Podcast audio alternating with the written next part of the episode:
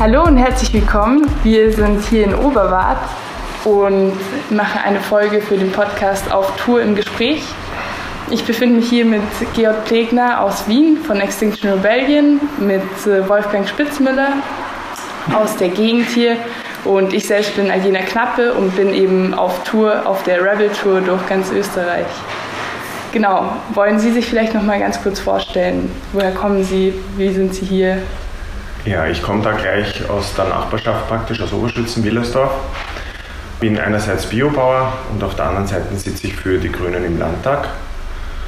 Und äh, ja, begleite ich jetzt ein Stück mit dem Fahrrad. Das ist, äh, freut mich natürlich sehr.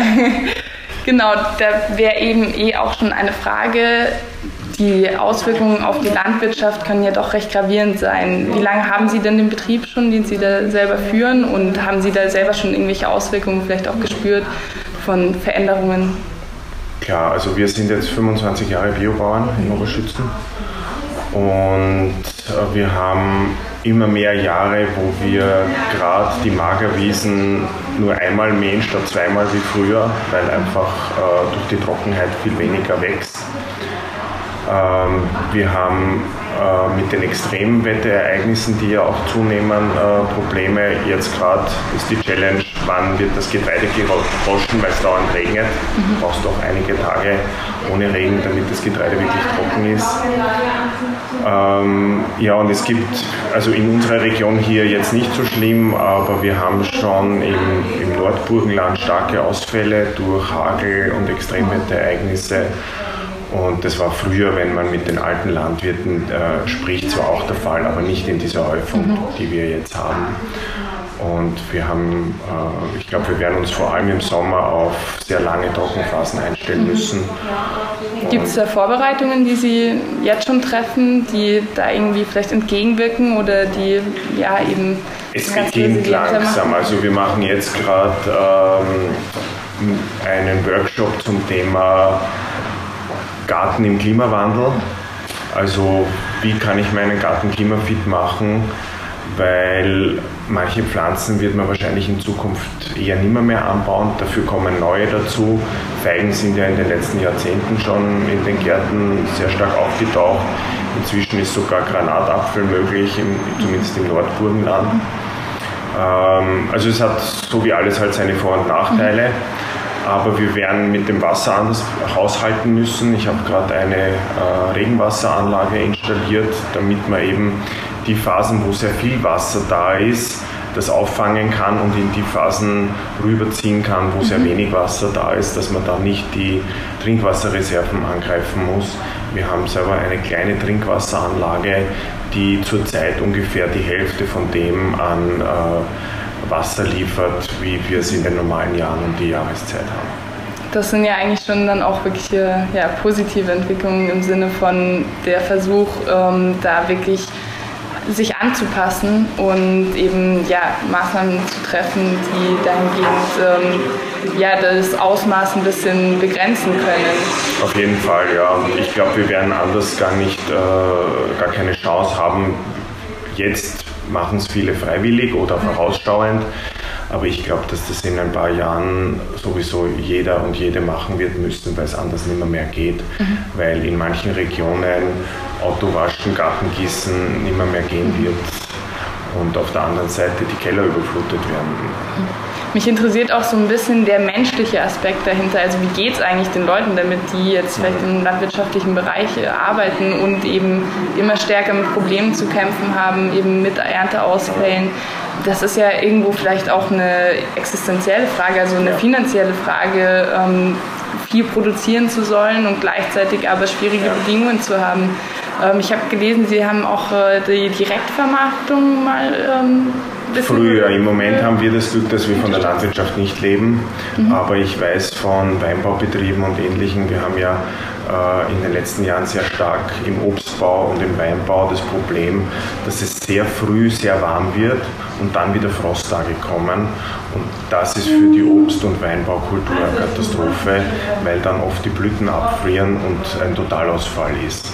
Und das druckt man mal durch, wenn das ein Jahr ist.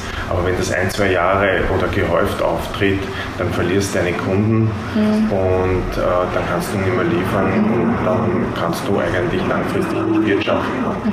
Wie man da vorgehen wird langfristig ist schwierig, weil es wird ja jetzt schon sehr stark bewässert im, im Nordburgenland, wo es von Haus aus schon trockener ist. Mhm. Äh, ob da langfristig genug Wasser dafür da sein wird, dass man die Landwirtschaft, äh, dass man landwirtschaftlich bewässert, ist die Frage. Die nächste große Diskussion im Burgenland ist der Neusiedlersee, mhm. der ja im Moment absoluten Niedrigstand an Wasser hat. Es gibt die Diskussion, Fremdwasser einzuspeisen, was sehr schwierig ist, weil der eben kein normales Wasser hat, sondern leicht salzhaltiges Wasser. Und wenn man da normales Wasser reintut, äh, kann das ganze, äh, den ganzen Chemiehaushalt des äh, Sees durcheinander bringen und dann verliert man erst recht. Ähm, und regionaler, glaube ich, ist auch wichtig. Mhm. Also gerade wie, wie ich gerade erklärt habe, dass ja beim das Bodenland ist ja sehr lang und klimatisch sehr unterschiedlich. Wir haben den Seewinkel, der von Haus aus mhm. schon trocken ist. Im Südburgenland tun wir uns teilweise jetzt noch ein bisschen leichter. Aber ja, und das wollte ich sagen, dass hier eben regional unterschiedlich äh, gehandelt werden muss. Mhm. Wobei bei manchen Themen, äh, glaube ich, gibt es keinen Unterschied. Also wir kämpfen sehr stark gegen die Bodenversiegelung. Mhm. Äh, mit immer neuen Einkaufszentren, Supermärkten auf grüner Wiese.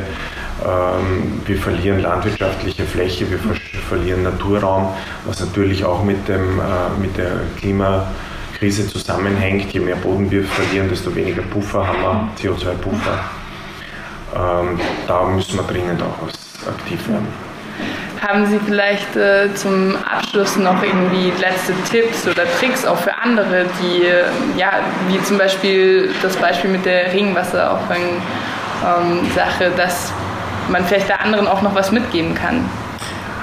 Ja, die, die, der wichtigste Tipp ist eigentlich, äh, Klimaschutz kann Spaß machen. Mhm. Also ich habe meine, meine Regenwasseranlage selber gebaut habe ähm, mit äh, vielen Gebrauchteilen gearbeitet. Also ich habe so also diese IPC-Tanks, die man kriegt, so 500 Liter Tank, den habe ich zufällig wo äh, geschenkt gekriegt und habe mir das selber gebastelt und das macht eigentlich äh, Spaß und auch mit dem Radfahren ähm, zum Bus, mit dem ich nach mhm. äh, Eisenstadt pendel, äh, macht Spaß.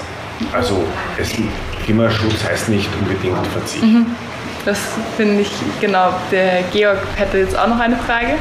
Ich finde es cool, dass du mitfährst bei dieser kleinen Etappe mit Italiener auf ihrer Rebel-Tour durch Österreich. Was sagst du als Landtagsabgeordneter zu den Aktivitäten von Extinction Rebellion? Ähm, ich finde es wichtig, dass es verschiedenste Organisationen, Menschen aus allen Richtungen gibt, die äh, auf die Thematik äh, aufmerksam machen, der Klimakrise äh, die sich darum bemühen, dass wir kapieren, was das eigentlich für uns bedeutet und was notwendig wäre.